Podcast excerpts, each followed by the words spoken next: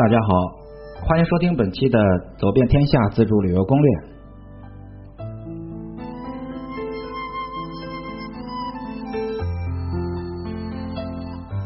今天呢，我们来聊一聊成都的一日游和两日游的这样一个行程安排。时间不长啊，但是呢，属于我们四海春协会的这么一个专属的这个线路。当然，如果各位自驾前往的话，也不妨参考一下。总之，这里最适合的就是去发呆、去休闲。如果你只有一天时间，那你就过一天成都人的生活，千万不要到处选择去那么赶场。那一日游的话，我推荐的是路线是杜甫草堂、武侯祠、锦里、望江楼、宽窄巷子、春熙路。那一天的旅程，从杜甫草堂开始，寻觅那种不散的诗魂，然后依次游览武侯祠，那儿呢有原汁原味的老墙，踩在青石板上，慢慢回忆童年的往事吧。下一步，我们去锦里把午饭问题解决，然后呢就开始非常悠闲的巴士的午后阳光。下午呢，一起到达望江楼公园，喝着盖瓦茶，一起拜拜龙门阵，这就是成都人的慢生活。傍晚时分的宽窄巷子呢，很清新，很文艺。夕阳下的老城区，悠然而且又温馨。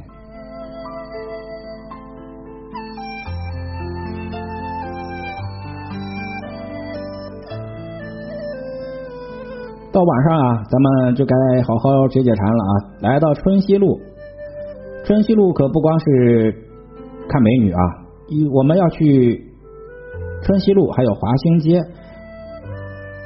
那儿的美食，比方像这个中记的肥肠粉、冒牌火车呃冒牌的火锅店、华兴街的煎蛋面，都可以好好的感受那种火辣火辣的成都。那成都是正牌的天府之国，美景、美食、美人都非常多。那种闲适的生活环境啊，让你突然会变得很懒，懒到自己基本上都察觉不出来。在成都慢慢看、慢慢逛、慢慢听、慢慢的享受。如果有一如果有。一天的时间就按照我刚才说的那个行程。那如果你有两天的功夫呢，就可以慢慢的享受在成都的慢生活。建议大伙行程千万不要安排的太满，一定要怀着很悠闲的这心情去走在成都的大街小巷。饿了就在街边随地品尝最优秀的成都小吃，哪怕是苍蝇小馆，味道都很不错。如果去宽窄巷子挑一家茶馆坐下来品一壶好茶，那么这座城市当下的每一刻都是用来享受的。记住，无需匆忙。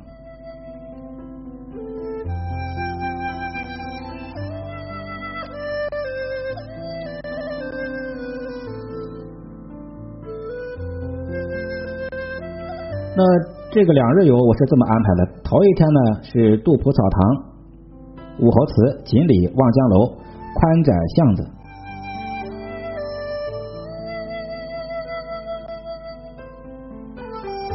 这个呢，跟我们一日游里面讲的很多啊，就不再重续了，就不再重续了。建议大伙呢，还是一样的，在杜甫草堂好好的去。找找那种老味儿啊，原汁原味的老味儿。中午饭还是去锦里解决，因为那儿的吃食啊，尤其是非常适合午餐时候解决，非常的好吃，而且呢花样很多。头一天下午还是去望江楼啊，记着坐三十五三十五路公交车啊，那盖瓦茶和龙门阵都不能错过。别忘了看看夕阳下的老城区，看看那种悠然。第二天就是。我们前往的是大熊猫基地、文殊院、青羊宫、春熙路、大熊猫繁育基地是用这个人造园的手法模拟了大熊猫的野外生态环境。那这种生态环境啊，是大熊猫生活的那种原始状态。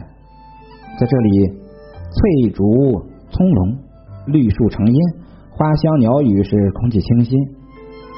那山野的风光和人工的景观巧妙的融合，像这大熊猫、小熊猫、黑颈鹤等珍稀的濒危动物，在这里悠然自得的生息繁衍。不管是馆舍、草坪，大熊猫是有的坐，有的卧，有的在吃喝，有的在玩耍，或进或出，是各得其所。看着人家的日子，哎呀，无无忧无虑，确实也挺羡慕。有时候看着那些调皮的萌态，不禁会想到很多很多的人生的感悟啊。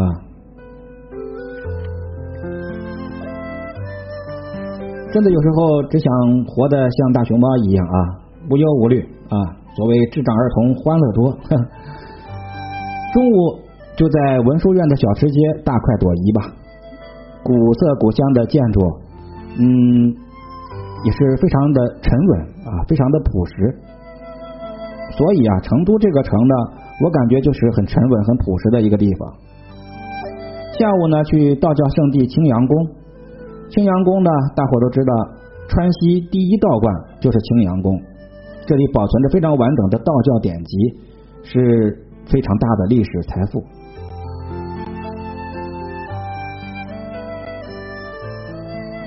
游览完庆阳宫呢，就去春熙路啊，大名鼎鼎是必去不可。春熙路，春天的春，熙是